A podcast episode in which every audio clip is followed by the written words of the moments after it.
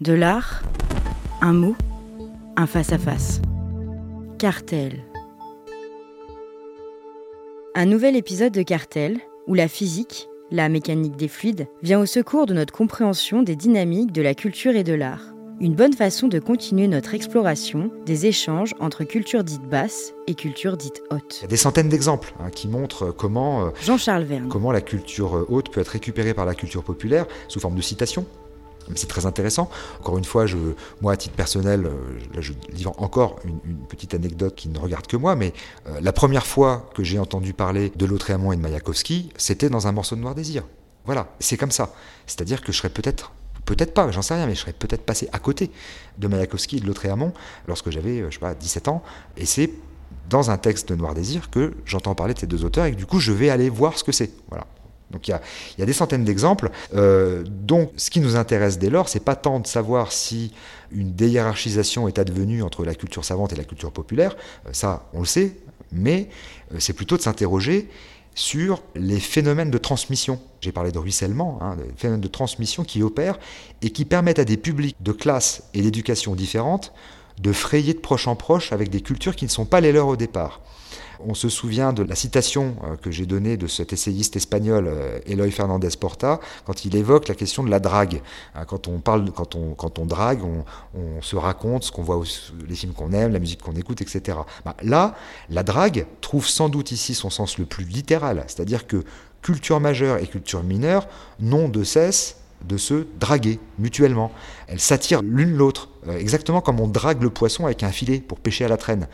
C'est-à-dire qu'on traîne derrière soi euh, le limon boueux, euh, les petits et les gros poissons dans le filet, le comestible et l'immangeable. C'est exactement ce que je disais, c'est-à-dire qu'on a tous dans notre construction culturelle du comestible et de l'immangeable. L'immangeable, c'est les inavouables, c'est les, trucs qu'on traîne, les trucs qu'on lisait, qu'on regardait euh, et qu'on aimait quand on était plus jeune, et puis finalement, euh, après coup, on se dit, ma mince, euh, c'était quand même pas terrible, mais euh, malgré tout, c'était dans le filet. Et je peux pas l'enlever du filet parce que ça participe, ça fait partie de mon passé. Donc, à partir de maintenant, on va utiliser deux concepts que j'emprunte aux sciences physiques et qui vont nous permettre de comprendre et de circonscrire les deux mouvements, les deux dynamiques euh, simultanées et contradictoires par lesquelles s'opèrent les phénomènes de transmission culturelle. Le premier concept, c'est le concept de percolation, et j'en parlerai dans quelques instants. Et le second concept, c'est le concept de capillarité. Ce sont deux phénomènes qui viennent de la science physique et qui vont nous permettre euh, d'identifier euh, et de comprendre quels sont les types de mouvements qui s'opèrent entre euh, ce qu'on appelle depuis le début culture haute et culture basse. Alors, on va commencer par la percolation, et là, on pourrait presque intituler ce sous-chapitre euh, Grand-mère sait faire un bon café, hein, puisque euh, quand on parle de percolation, on pense assez naturellement au percolateur à café, et évidemment, c'est pas pour rien.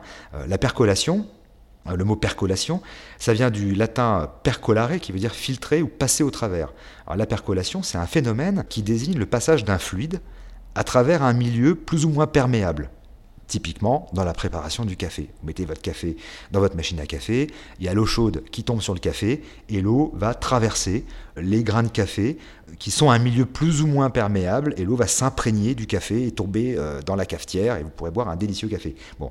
Donc la percolation, c'est le processus qui décrit une transition d'un état vers un autre. Soit c'est une mutation qui se produit de manière très brutale, Typiquement, c'est Jean-Pierre Madère qui reprend Kraftwerk euh, dans un de ses lives, dont on a parlé précédemment.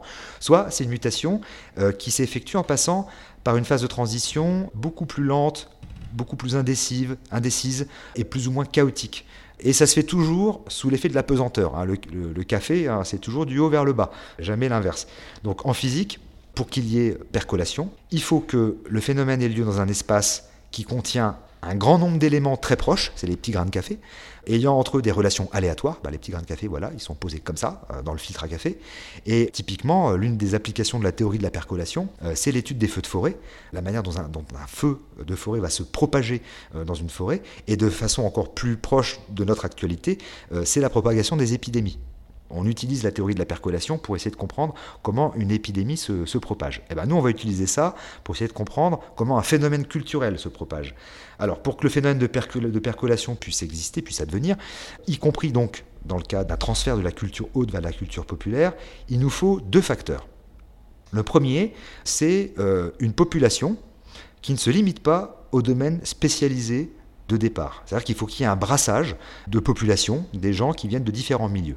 Il faut également qu'il y ait un brassage de l'information dans l'espace et dans le temps. Alors si ces deux facteurs ne sont pas réunis, l'information, c'est-à-dire le, fait culturel, euh, restera limité au petit milieu. Voilà, c'est-à-dire que si vous prenez un livre de philosophie extrêmement pointu et que euh, vous le faites circuler uniquement dans un milieu qui est constitué de gens qui ne s'intéressent qu'à la philosophie, bah, finalement il ne va pas se passer grand-chose, ça restera dans ce milieu-là et ça ne percolera pas à l'extérieur de ce milieu. En revanche, quand toutes les conditions sont présentes, alors là, on atteint ce qu'on appelle un seuil de percolation et l'information, donc la culture, puisque c'est euh, de culture dont on parle, l'information se met à percoler à travers son milieu. Elle circule, elle se transforme, elle se libère du milieu dans lequel elle se trouvait initialement pour aller dans un autre milieu, mais sous une forme différente. Euh, c'est exactement, probablement selon ce processus, souvenez-vous, j'ai évoqué la question de la, de la poésie médiévale et du rap.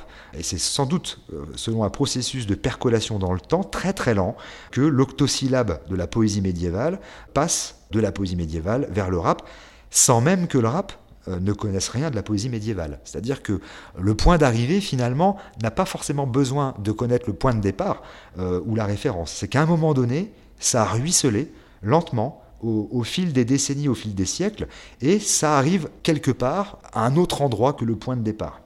Voilà. Donc, ce qui se passe, c'est que dans le phénomène de percolation, quand même, on passe toujours d'un premier état qui est un état optimal, vers un deuxième état qui est un état moins performant, qu'on appelle l'entropie, c'est-à-dire qu'il y, a une dissipation d'énergie. Voilà.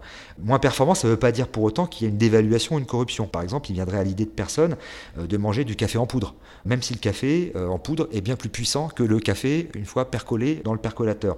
Donc il y a une dévaluation, il y a une perte d'énergie, il y a une perte de goût pour le café, mais il faut faire passer l'eau dans le café en poudre pour obtenir euh, du café. Bah, là, c'est la même chose. Il faut laisser à l'octosyllabe de la poésie médiévale le temps de percoler lentement au fil des âges pour qu'à un moment donné, on retrouve ça sous une autre forme dans l'écriture, dans l'écriture du rap. Et c'est là que certains diront oui, mais euh, là c'est une forme d'évaluer. La poésie médiévale est bien plus intéressante que le rap. Bah, ça, euh, ça reste à voir. Ça, c'est vraiment une affaire de jugement et on pourrait en parler euh, très très longtemps. Voilà.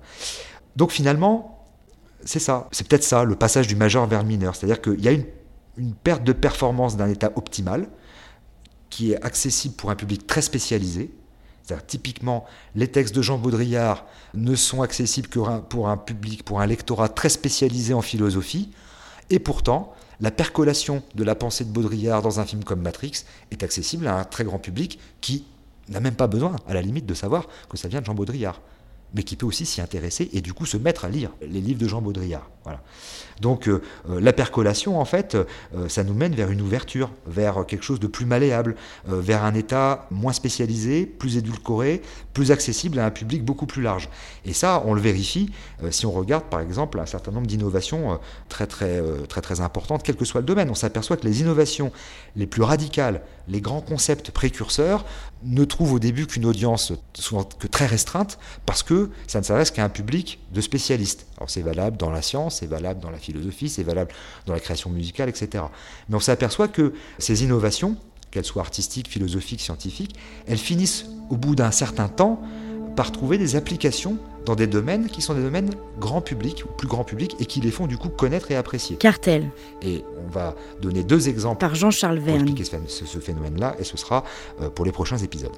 À retrouver en téléchargement sur toutes les plateformes de podcast.